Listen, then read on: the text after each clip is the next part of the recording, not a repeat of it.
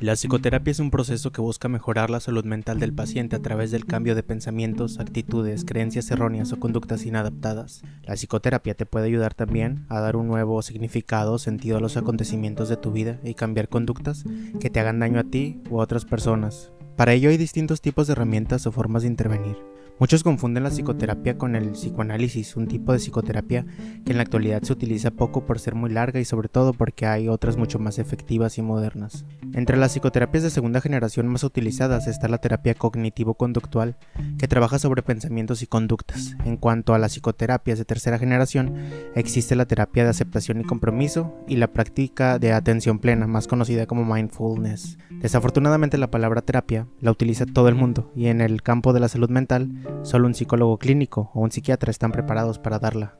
Mm, los aspectos que básicamente se trabajan en una psicoterapia son las siguientes. Estrategias y resolución de problemas, técnicas de relajación, identificación y neutralización de pensamientos negativos, acabar con conductas indeseables, cambios de pensamientos y atribuciones erróneas, creación de hábitos saludables, entrenamiento en habilidades sociales y emocionales, identificación de entornos de riesgo, aceptación y autoconocimiento, resignación de experiencias pasadas, en la actualidad existe un peligro con los autoproclamados coach o los terapeutas emocionales que basan sus terapias en varios cursos cortos que están proliferando en la red. Utilizan a personas altamente vulnerables como conejillos de indias para curar, entre comillas, sus padecimientos, justificando que funcionó con otras personas, puede poner en peligro muchas vidas. Aunque no dudo de sus buenas intenciones, si de verdad quieren ayudar, deben prepararse adecuadamente estudiando una carrera de psicología clínica o psiquiatría.